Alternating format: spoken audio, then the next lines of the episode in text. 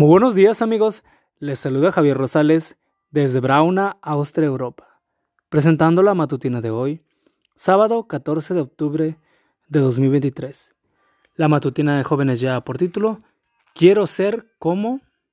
La cita bíblica nos dice, y se ve claramente que ustedes son una carta escrita por Cristo mismo y entregada por nosotros. Segunda de Corintios 3:3.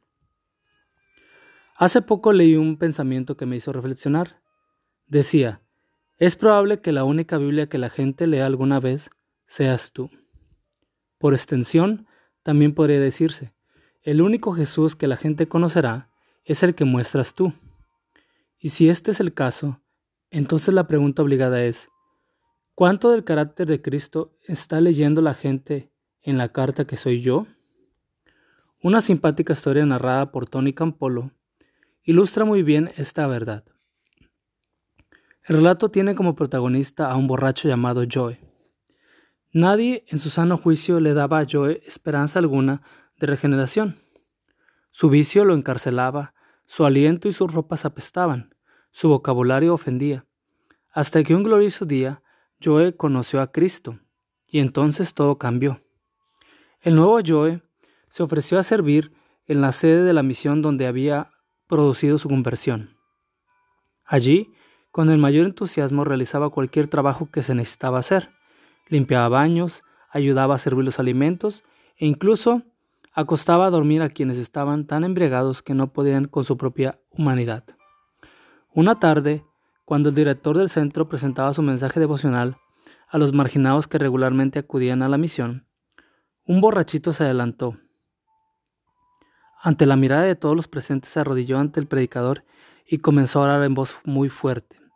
Dios, hazme como Joe. Dios, por favor, hazme igual a Joe. Al escuchar estas palabras y con la intención de corregirlo, el predicador se acercó al hombre y le susurró, Amigo, creo que debes decir, hazme como Jesús. En ese momento el hombre levantó la mirada y con la expresión de duda preguntó al predicador, ¿Es Jesús como Joe?